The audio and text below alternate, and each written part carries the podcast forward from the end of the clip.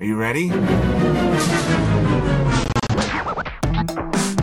¡Ya llegaron! ¡Fuchi! ¡Bácala! ¡Están de regreso! A lot of people were betting against it, but they've learned not to bet against us, I suspect. Los comentaristas menos influyentes de todo Internet. Que se porten bien porque hacen sufrir mucho a sus mamás. A la una, a las dos, a la tercera temporada. Desde México con amor. Esta semana en Desde México, con amor. Miénteme, Pinocho. ONG analiza discursos del presidente para contar cuánta información falsa da. Spoiler, está peor que Trump. El tremendo presidente de la tremenda Corte Suprema va a ignorar la Constitución. Bienvenidos a la cuarta patinación. Ansira y la mafia del poder VIP. Que nadie diga que este gobierno no sabe negociar. Comienza la vacunación de maestros para regresar a clases. En otras noticias, comienzan los preparativos para la próxima ola de coronavirus infantil. Se quedan con Romina Pons, Ricky Moreno, Osvaldo Casares y Ricardo Ribón. Desde México con amor.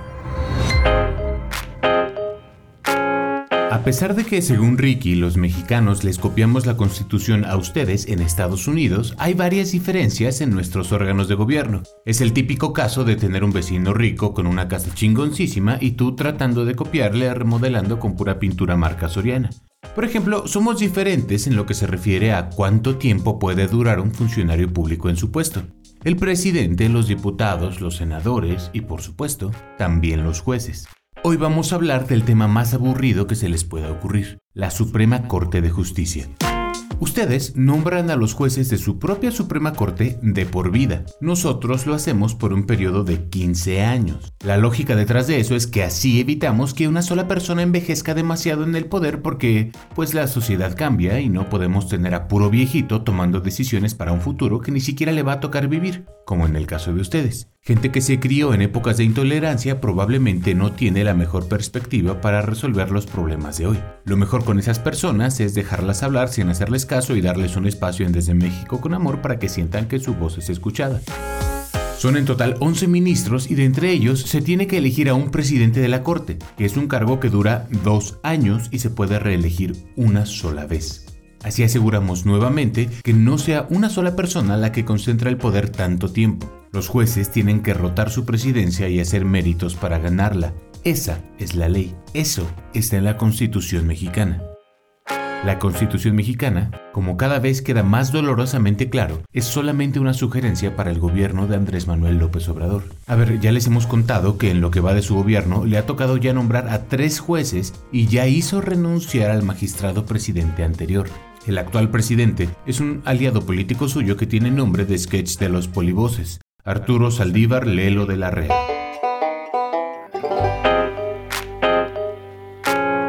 Bajo su presidencia, la Suprema Corte ha tomado decisiones, eh, digamos, controversiales que casualmente siempre favorecen a Andrés Manuel López Obrador. La separación de poderes es cada vez más cosa del pasado. El Ejecutivo, el Legislativo y el Judicial están más juntitos apretaditos que Osvaldo cuando Romina nos dijo que quería presentarnos amigas y nos llevó a un bar de dragas. Pero se divirtieron. A ver, si volverse open mind luego de dos cócteles es un delito, que me arresten por sodomía. Todo lo que les estoy contando nada más es el antecedente de lo que sucedió la semana pasada. Resulta que la presidencia de Arturo Saldívar en la Corte está por terminar. Ya pasaron sus dos periodos. Resulta que el presidente de México preferiría que él se quedara ahí. Y pues resulta también que en la Cámara de Senadores aprobaron extender su mandato por otros dos años. Y lo hicieron a la mala. De una manera tan sucia que si fuera porno sería de los caros. Justo cuando iban a aprobar otra ley, una distinta, metieron en el documento unas líneas para autorizar que el presidente de la Suprema Corte se quedara más tiempo, sin avisarle a nadie, sin dar tiempo para discutirlo, sin dejar que senadores de otros partidos opinaran. Morena, el PRI y el Partido Verde decidieron que podían saltarse la Constitución. Porque eso es lo que está pasando aquí. Están violando la Constitución. No importa que sea lo que los motive, están rompiendo la ley. No sé cómo explicarlo sin que me reviente la cabeza. Los encargados de hacer las leyes están rompiendo leyes para darle más poder al principal encargado de proteger las leyes. ¿Y el presidente? El presidente opinó esto. Le tengo confianza al presidente de la Suprema Corte de Justicia de la Nación. Lo considero un hombre íntegro, una gente honesta. Y pienso que si este, se amplía el plazo con el propósito de que él encabece la reforma al Poder Judicial, estoy de acuerdo. Luego de ser aprobado por la Cámara de Senadores, el tema pasó a la Cámara de Diputados, donde agendaron la discusión para la noche del miércoles y madrugada del jueves. Mientras todos dormíamos, es real que eso hicieron, y oh sorpresa, no podía saberse, también lo aprobaron. Quiero que algo quede clarísimo. Morena tiene el control de las dos cámaras. Tiene mayoría de jueces en la Suprema Corte. Tiene al presidente. Si ellos quisieran, podrían cambiar la ley y hacer que todo esto fuera legal. Pero no fue eso lo que hicieron. Explicado con manzanas, aprobaron un acuerdo que dice que no van a cumplir la ley, que no le van a hacer caso a la Constitución. Tienen todo el poder político para hacerlo de una manera diferente y a propósito están eligiendo hacerlo así. Eso es algo que los estudiosos de las leyes conocen como sacarse la reata para cachetear al pueblo. Cada que un funcionario público en México ocupa un puesto, tiene que tomar protesta y jurar en público que va a cumplir y hacer cumplir la constitución y las leyes. Todos, absolutamente todos los involucrados en esto mandaron al carajo su propio compromiso. El propio Arturo Saldívar, el presidente de la Suprema Corte, no ha salido a declarar nada. Se está haciendo pendejo. Y lo que sigue ahora es que alguien impugne esta ley y la demanda llegue finalmente a la misma Suprema Corte de Justicia, donde los magistrados van a tener que decidir si le son fieles a la ley o al presidente. Así de claro. Si creen que el fin justifica los medios porque no estoy poniendo en tela de juicio la motivación de quienes hicieron esto. Pero para hacerlo, rompieron todas las leyes posibles, y el precedente que deja eso está de la chingada. Algún día van a dejar de ser gobierno. Que no se les olvide. Desde México, con amor. En este programa hemos platicado de cómo es el rostro de la corrupción, el cáncer de este país, porque como ha dicho Ricky en muchas ocasiones, México somos todo menos pobres, excepto los pobres. Ellos sí son muy pobres. Pero hablemos de México, el país. Somos ricos por donde quieras vernos, en recursos, en petróleo, en minerales, en territorio, en destinos turísticos. Uno se adentra a estas tierras y sabes que de pobres y sucios solo tenemos la cara. Y tal vez los pies, pero discúlpenlo, es ribón. Vendo fotos de patas. Entonces, si somos tan ricos, ¿dónde está el dinero? ¿Por qué los mexicanos no tenemos un nivel de vida alto? ¿Ribón realmente conoce el jabón? Porque cuando el mexicano tiene algo de poder lo usa solo para una simple razón. Chingarse todo lo que pueda, al costo que sea, entonces pues la balanza se desproporciona, dándonos como resultado a ricos muy ricos y pobres muy pobres. Bueno, vean este programa, por ejemplo, es la balanza perfecta todo el dinero que sobra de Ricky, pues es el que le falta a Ribón. Y aceptemos la realidad. En México, mientras más rico seas, ten por seguro que estás más metido en más cochinadas. Nada en contra de la riqueza, el capitalismo está bien padre, pero todo exceso hace que te den tentaciones de hacer pues una que otra trampa pensando que tu propio dinero te puede luego sacar de ese problema. Y es exactamente el caso de esta semana. Les presento a Alonso Ancira, también conocido como el Rey del Acero, dueño de Altos Hornos de México, nombrado uno de los 100 líderes de México en el 2016. Ansira en ese año facturó alrededor de 150 millones de dólares por la producción de acero, de la cual más del 80% se hizo en México, el resto fue en Estados Unidos, en Jordania, en Israel. La historia de Ansira es un sube y baja de emociones, donde el sube es dinero ilegal y el baja es un ya me cacharon, dejan mi escondo, pues un ratito. El abogado por profesión en algún punto tuvo que irse a vivir por unos años a Israel debido a las deudas que tenía con diversos bancos, por lo que se acogió a la ley de quiebras y suspensión de pagos y por lo que tenía una orden de captura por fraude fiscal en 1999. En aquel país compró las minas del rey Salomón, lo que según contó a la prensa fue como una señal divina, pues aunque ese lugar estaba abandonado, logró sacar cobre. Luego regresó a este país donde le sacó cobre a alguien más poderoso que él, Pemex.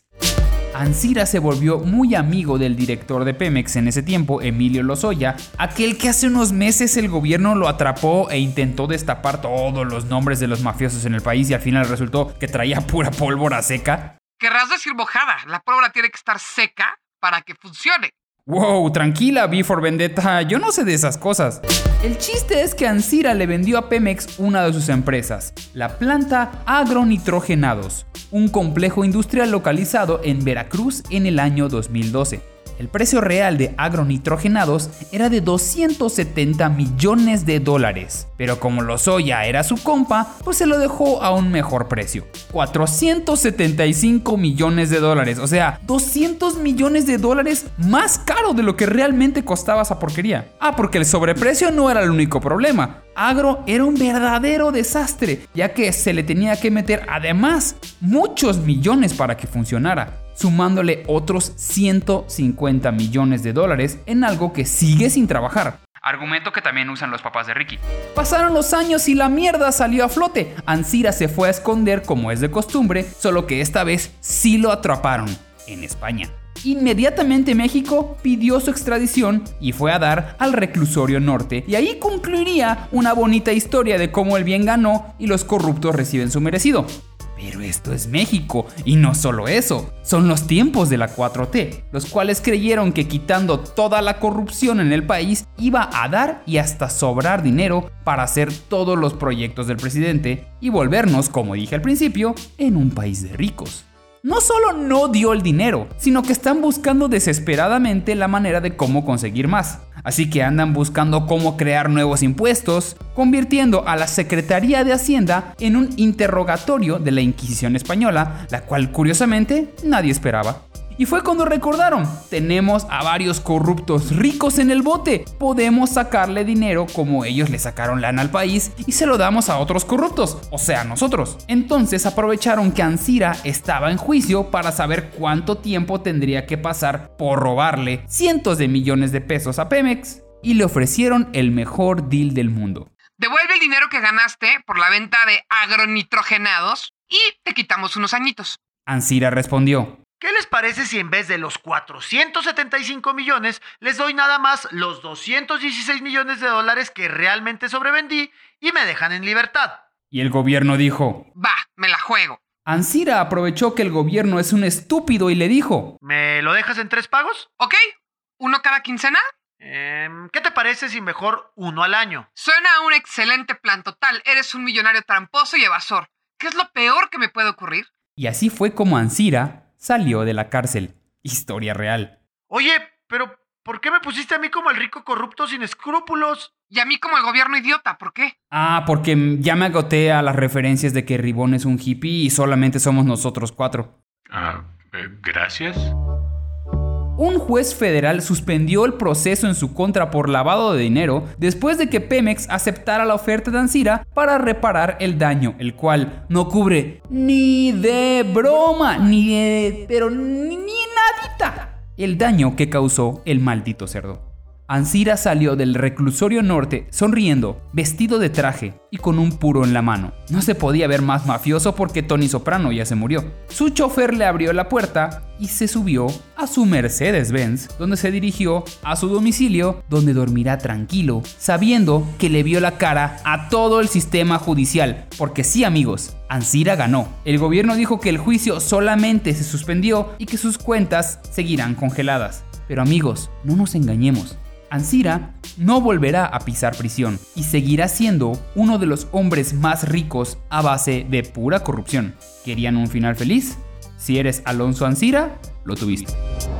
Desde México, con amor. Mis queridos, adorados y admirados escuchas, ¿cómo están? Yo no tan bien, la neta, porque este es el penúltimo episodio de la tercera temporada de Desde México con Amor. Y no sé ustedes, pero yo no quiero que esto se acabe. Y no quiero que se acabe primeramente porque disfruto mucho mi trabajo, pero en segunda porque pues, para como veo las estadísticas de este programa, soy la mujer que más ha durado con estos tres orates y como esta temporada no paré de hablar de derechos de mujeres, pues la neta me da miedo que me pongan de patitas en la calle. Este, eh, Ricky, ¿hablaste con la otra propuesta? Ya sabes que le tengo mucha fe. Eh, no me contestó, güey. Mi nombre es Romina Pons y antes de empezar con mi tema, quiero recordarles que soy mujer y mamá luchona de dos hijos en plena pandemia, así que no sean culeros y vayan a los comentarios de este, su show favorito, y denos 5 estrellas. Y de paso, pues no sé, pueden decir que aman tenerme en el show y que me dejen acá al menos, no sé, una temporada más. Sí, pero güey, ¿no eras millonaria? No, Ribón, ser güera no es sinónimo de ser rica. Igual y en provincia sí, pero no aquí. Ni tan güera, ¿eh? Esta pandemia nos hizo ver que te hace falta una retocadita, ¿eh? ¿Cómo? ¿A ustedes les pagan por este show? Y para que vean que mi compromiso de caerles bien va muy en serio, hoy les traigo una buena noticia. Sí, también en los países del tercer mundo hay buenas noticias. Bueno, a veces. Se trata de la vacunación a maestros. Si ustedes tienen hijos o parientes que llevan más de un año sin ir a la escuela, saben lo vital que es que el sistema educativo vuelva más o menos a la normalidad. Usted, como yo, cuenta los días para dejar de ser papá y maestro, o mejor dicho, mamá y maestra, y le urge que las peleas con sus hijos sean porque no comió brócoli y no sobre grafismos o los nueve planetas del sistema solar.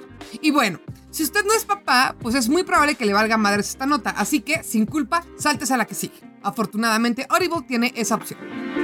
El tema es que el gobierno de México anunció el calendario que ejecutará para vacunar a maestros para que en el próximo ciclo escolar todos los niños puedan regresar a clases. Hasta ahora dicen que la vacunación va igual para maestros del sector público y privado, pero pues lo mismo dijeron de los médicos en un inicio y miren nada más cómo va la cosa. Por lo mientras, el calendario queda así.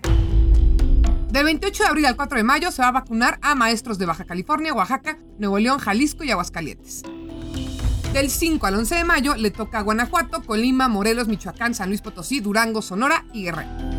Del 12 al 18 de mayo va a ser Sinaloa, Zacatecas, Estado de México, Hidalgo, Tabasco y Tlaxcala. Y del 19 al 28 de mayo será para Querétaro, Quintana Roo, Puebla, Yucatán, Ciudad de México, Baja California Sur y Chihuahua. El criterio para hacer el calendario fue el puntaje del semáforo epidemiológico de cada entidad. Y como no sale Campeche, que ya les habíamos dicho que era el primer estado en vacunar a maestros, pues yo creo que ya quedó. ¿Cómo? ¿No traes ese dato? No. O sea, no sabes si ya acabaron con Campeche. Eh, no, tampoco sé si ya volvieron a clases. Y así te quieres quedar en el programa. Pues al revés, Ribón. ¿Para qué investigarlo si no sé si me renuevan el contrato? Wait, además de que les pagan, ¿a ustedes les dieron contrato? La vacuna se aplicará para maestros y personal administrativo del sector educativo. O al menos eso es lo que dijo Hugo López Gatel. Y también dijo que les van a aplicar la vacuna Cancino. Sí, la china. La que nadie quiere, pero se me hace medio racista eso porque al final todas protegen contra complicaciones que deriven en muerte. Lo cual, la neta, pues sí, es un gran avance.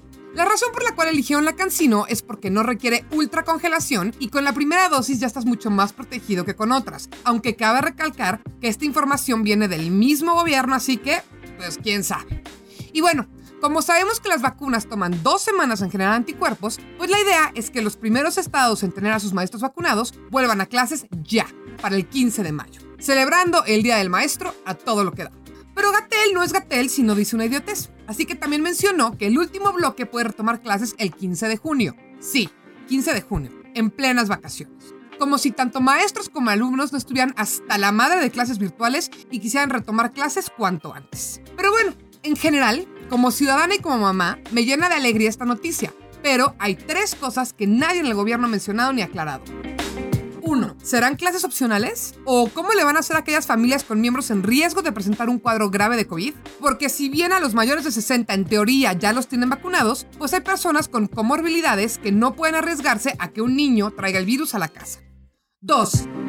Es un tema horrible y por lo mismo la verdad no quiero ahondar, pero ustedes que viven ya en el primer mundo saben que hay cepas mucho más agresivas que ya han puesto en severo riesgo a la vida de menores de edad, y eso la verdad es bastante grave. Y tres, por último nada más no me cabe en la cabeza que ya exista toda una estrategia para vacunar a maestros cuando todavía no han vacunado al personal médico de instituciones privadas. ¿Será esto una movida por el bien de la sociedad? ¿O será más bien un tema electoral? Entre que son peras o son manzanas, ahí me da mucho gusto que miles de niños que han permanecido aislados por más de un año tengan por fin contacto social, algo que se sabe es crucial para el desarrollo psicoemocional de cualquier persona, y en especial de los niños.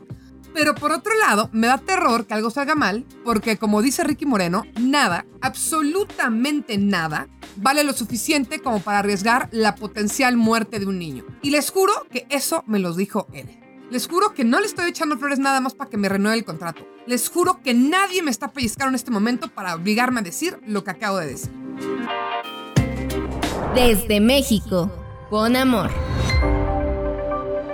No es ningún secreto a voces que los creadores del mejor audio show de Audible Latino tenemos nuestros humildes comienzos en la creación de contenido digital, el cual por cierto se dio hace ya 7 años en YouTube. Claro, algunos más humildes que otros, como es el caso de Ribón, al cual tuvimos que salvar de la pobreza extrema. Pero ese no es el punto. La intención es compartirles que alguno o tal vez dos trucos no sabemos para arrancarle su dinero a las plataformas. O sea, no lo hicimos con Audible así, o sea, fue diferente. Me refiero a otras plataformas que engañamos. Ahora, con estas plataformas no se juega, ¿eh? A la primera pendejada que hace uno, aquí no se tientan el corazón. Te bajan de volada y si le sigues hasta te banean. Bueno, pues algo así fue lo que le pasó al presidente AMLO cuando decidió subir un video que infringía la ley a YouTube. Ah, hijos, pues ¿qué pudo haber subido el presidente de México que fuera prohibido? No, no, no, no, ni se lo imaginen, no son esas cochinadas que están pensando. Mejor se los digo y les ahorro las náuseas. Fue una mañanera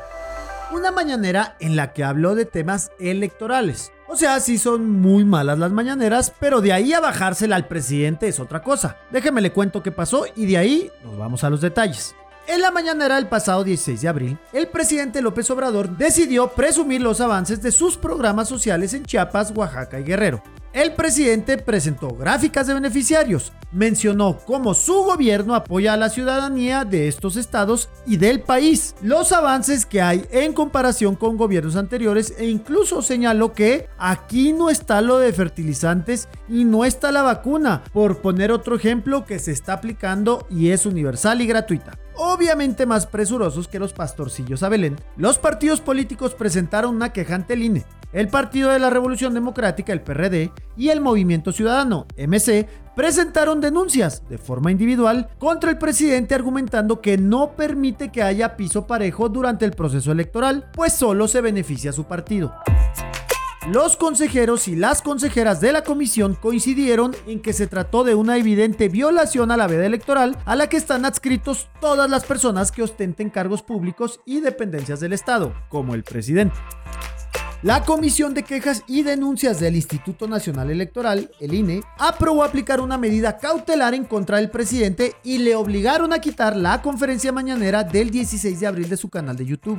Y de hecho, sí lo hicieron. En una inspección que hizo el equipo de investigación y room service de Desde México con Amor en los canales de comunicación del presidente, se comprobó que en YouTube la conferencia fue eliminada tanto del canal Andrés Manuel López Obrador y el de Gobierno de México. Pero en Spotify no pasó igual, y la cuenta dedicada a recopilar las conferencias matutinas del titular del Ejecutivo no se había bajado. La comisión que regañó al preciso que es indispensable que se retire el material porque si bien es pasado, en redes sigue siendo vigente. Por eso la necesidad de esta medida. Confiaron en que eliminando el material se deje de violentar los mandatos constitucionales.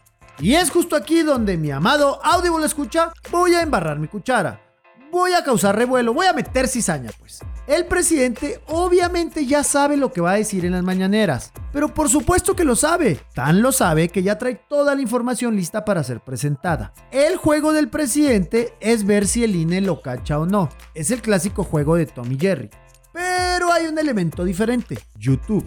YouTube no se anda con pendejadas del gato y el ratón, ¿eh? Si YouTube es informado que algún canal, el que sea, así sea el del presidente, está violando una ley nacional, internacional o tiene algún discurso de odio o esas tonterías, YouTube cierra el canal a chingar a su madre, ¿eh? No le pregunta ni al presidente ni a nadie. Por eso el equipo de presidencia bajó el video antes de que el INE lo solicitara directamente a la plataforma. Si no bajaron la mañanera de Spotify es pues porque los de Spotify son suecos y les tiembla un poco más la mano para bajar contenidos. Se entiende, ellos andan más preocupados por el calentamiento global y esos mitos que por unas elecciones de un país tercermundista. Si alguien sabe elegir sus peleas es el presidente de México. Sabe con quién pelearse y con quién no. Eh, generalmente se pelea con quien sabe que lleva las de ganar. Además, no crean que el presidente no quiere que le bloqueen su canal para llevar su mensaje más lejos, ¿eh? No, señor. Es por la monetización. Con esa cantidad de minutos que genera al día sin decir nada, ¿saben cuántos anuncios le puede poner el presidente a su video? Y si usted también le quiere meter anuncios a su contenido, ya sabe. Info arroba máquina 501.mx es para usted. Desde México, con amor.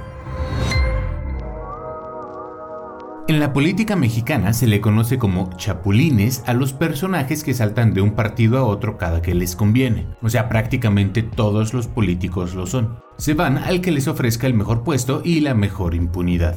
El mismo Andrés Manuel llegó a tener puestos importantes en el PRI, luego fundó el PRD y fue su presidente nacional y ahora es presidente de México con Morena. Es lo de todos los días. Y con Morena es un caso muy particular porque es un partido muy, muy nuevo. Apenas existe desde el 2014.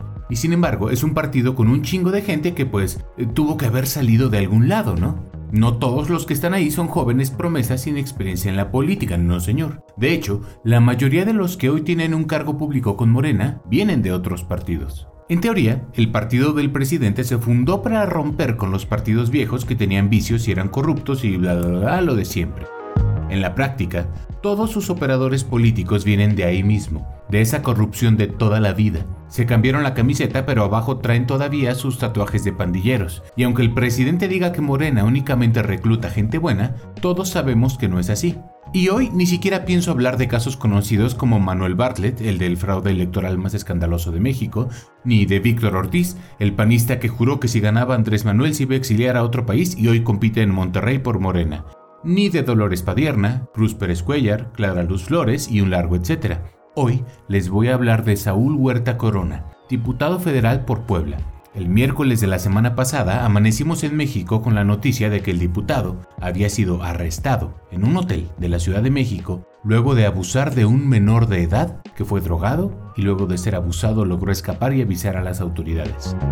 Pero como aquí en México los diputados tienen algo que se llama fuero, que básicamente significa que no se les puede arrestar, lo dejaron libre y el señor hasta tuvo tiempo de cambiarse y llegar a la Cámara de Diputados a trabajar como si nada hubiera pasado. Luego de eso dio una conferencia en la que negó que todo esto fuera verdad, obviamente. Resulta después que la mamá de su víctima dio a conocer un audio de una llamada que recibió de este tipo luego de su arresto, en la que le ofrecía dinero, mucho dinero, a cambio de que no lo denunciara. Estaba abiertamente negociando por teléfono con una madre el precio de haber violado a su hijo. Ah, y el señor hasta ese momento seguía estando registrado en Morena para ser elegido nuevamente como diputado. La señora declaró en diversas entrevistas que la familia originalmente se acercó al diputado para pedir apoyos, y él le ofreció empleo al muchacho. Luego explicó Luego inventó que necesitaba de su apoyo para un viaje de trabajo y lo llevó a la Ciudad de México con él, en donde le dio un refresco que sabía amargo y el muchacho perdió la conciencia. Teniendo solamente flashbacks de... pues no quiero entrar en detalles porque me revuelve el estómago, pero flashbacks de su abuso. ¿Y por qué mencioné el chapulineo al principio? Porque Saúl Huerta viene del PRI, y no de cualquier PRI, viene del PRI poblano de antaño, ese de Mario Marín, Incluso fue candidato a alcalde cuando el gober precioso estaba en su último año de gobierno. ¿Me van a decir que Morena reclutó a un antiguo aliado de uno de los más infames pedófilos de este país y ahora se quieren deslindar de que haya salido igual? Sí, por supuesto que es lo que me van a decir porque eso fue lo que pasó. Al parecer lo obligaron a renunciar a la candidatura y lo piensan expulsar del partido, porque sí tienen un límite de la cantidad de abusadores sexuales que están dispuestos a defender simultáneamente. Y ahorita con Félix Salgado tienen el plato lleno. Y mientras la fiscalía investiga el caso, ya salió un joven más a denunciar al mismo diputado por el mismo crimen. Saúl Huerta probablemente ya no va a ser reelecto. La verdad es que nunca debió haber sido diputado en un inicio. Desde México, con amor. El único musical mexicano que recomendamos si usted viene más adelante a nuestro país se llama Mentiras. Es un musical de rocola, o sea, utiliza canciones viejas que ya existían y las une una historia que vagamente tiene sentido. Mentiras es un pretexto para cantar canciones de los años 80 y es sumamente divertido. Gracias por tu reseña absolutamente heterosexual, Osvaldo. ¿Puedes dar tu noticia, por favor? Mentiras se llama así, además de que porque la trama se basa en eso mismo y porque resulta que hay varias canciones pop que mencionan la misma palabra, mentiras. La razón es simple, a los mexicanos nos encanta escucharlas. Mentiras que sabemos que son eso, algo falso. En el fondo nos da seguridad, tranquilidad de que todo va a estar bien. Nadie mejor que eso que un político. Desde su campaña, que promete cosas que ni de pedo van a suceder, y cuando llegan al poder, vuelva a mentir para que vuelva a saber de que él no es culpable, que tenía toda la intención de ayudar, pero se le atravesó un camión de corrupción y ya no pudo hacerlo.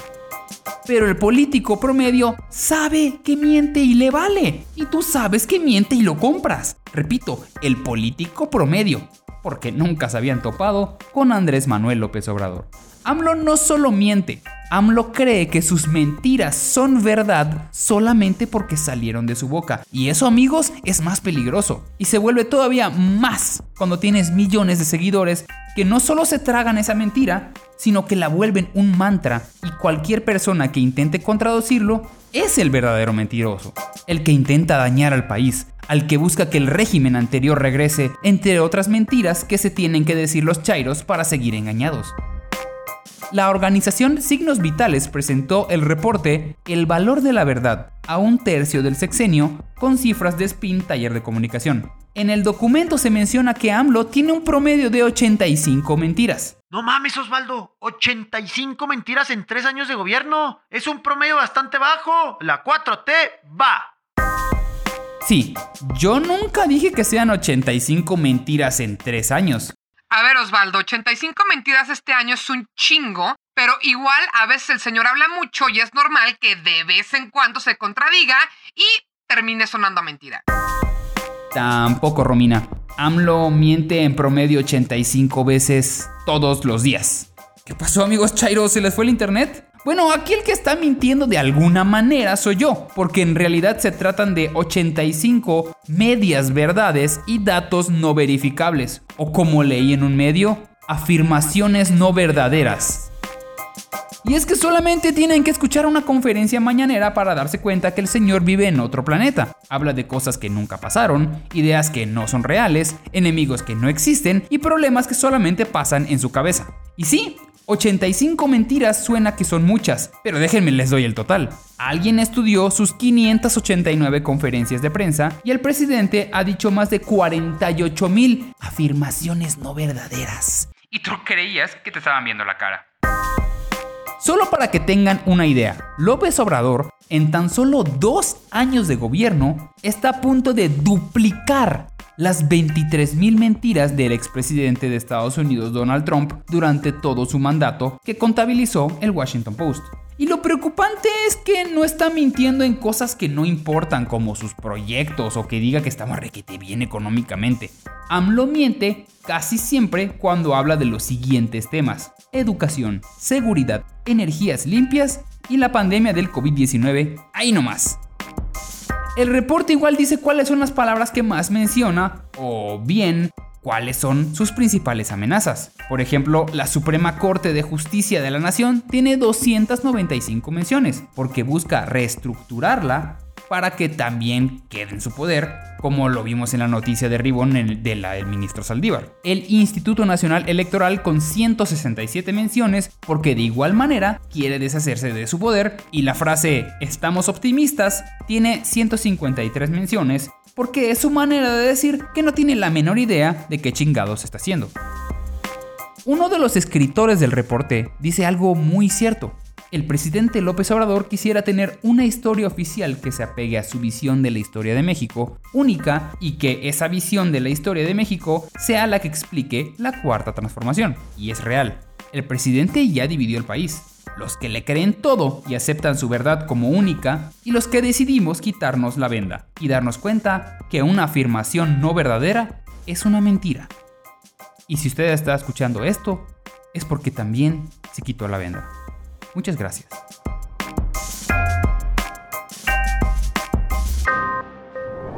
Desde México, con amor.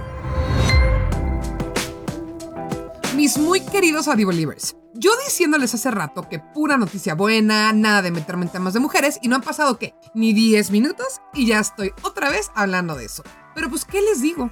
son las noticias de este bello rancho llamado México. Vámonos al principio. ¿Recuerdan a David Monreal? Sí, yo si fuera ustedes tampoco me acordaría de él. Bueno, pues David es el hermano de Ricardo Monreal, el coordinador de los senadores de Morena y va por la gobernatura de Zacatecas.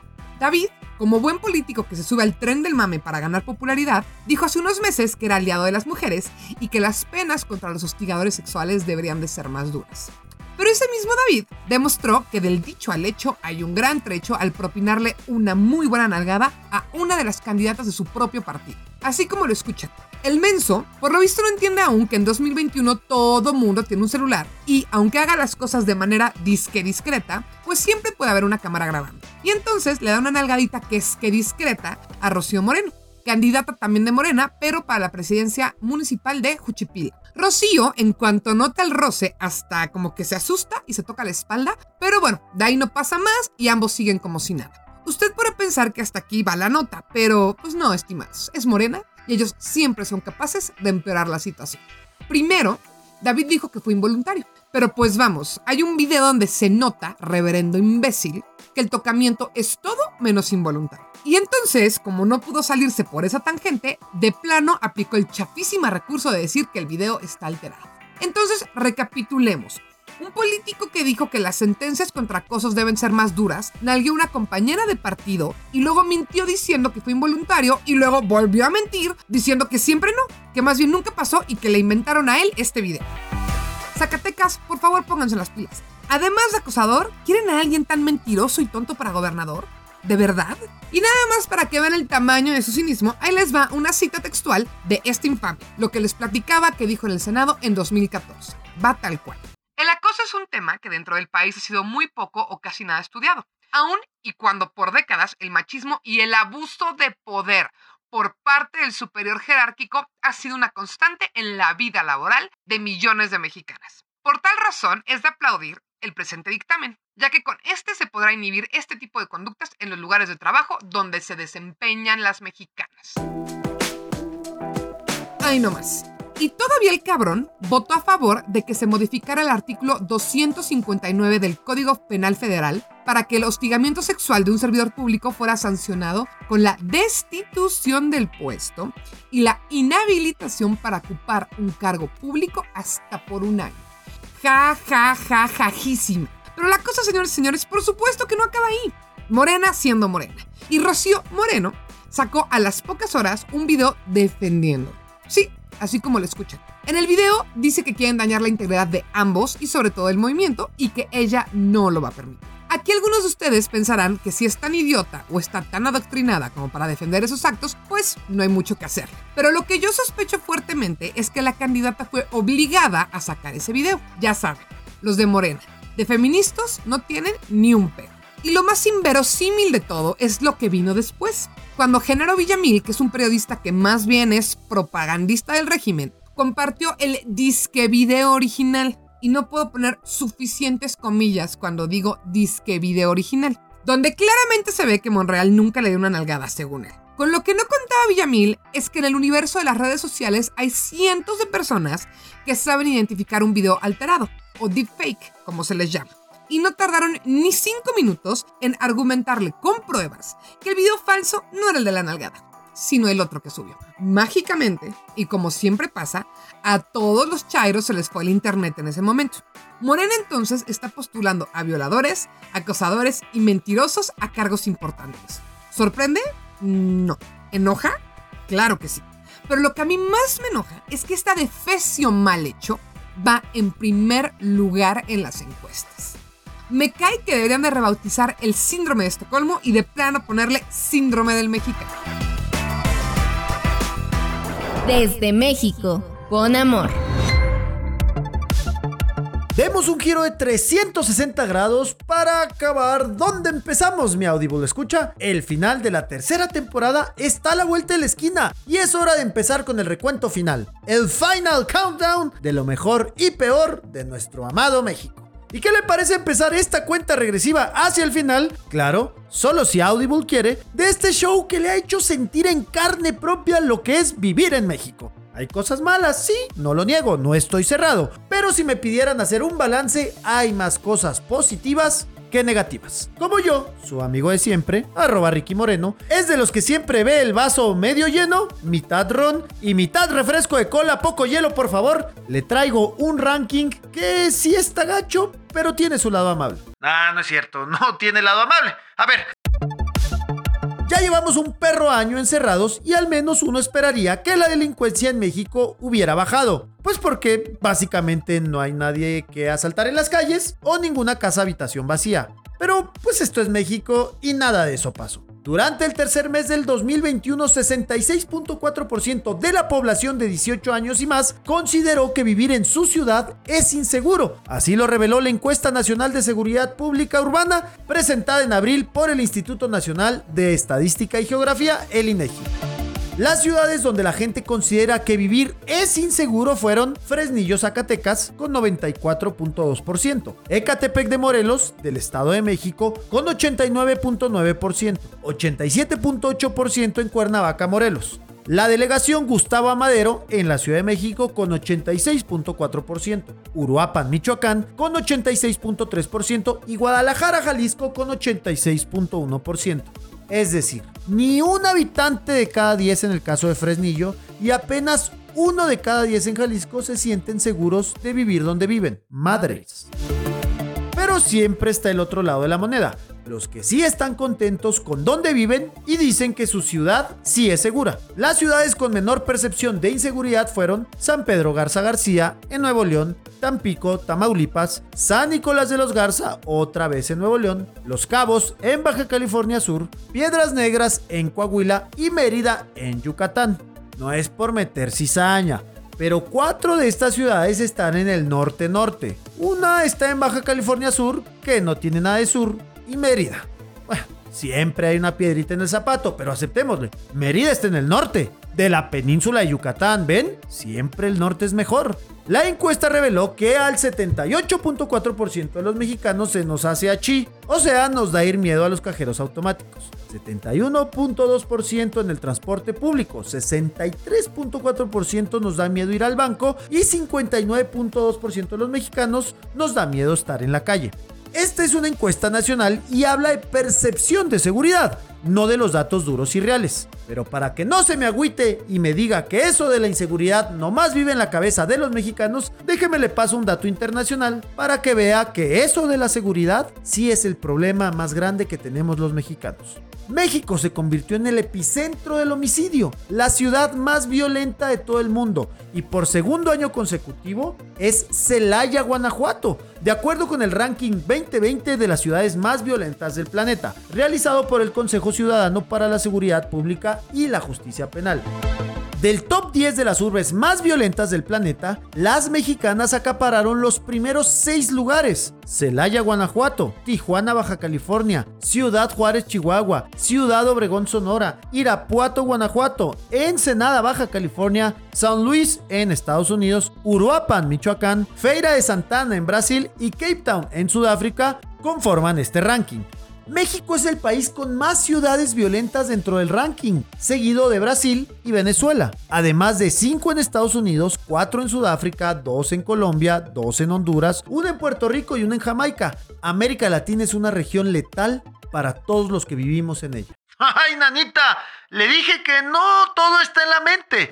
Pero ahora sí, como dice el dicho, hay que verle el lado bueno a las cosas. Que en el top 10 de las ciudades más violentas del mundo solo haya 6 mexicanas, podría ser peor, ¿eh? Podrían ser 7 o las 10. Y puede que lleguemos en unos años, o el que sigue, a tenerlas todas. No, no, mejor parémosle aquí y cambiemos de tema. Desde México, con amor. Y es así como llegamos al final de otro episodio más de Desde México con Amor, el penúltimo episodio de esta temporada. Se despiden de ustedes el que escribió sus dos notas pero se tardó en grabar Osvaldo Casares.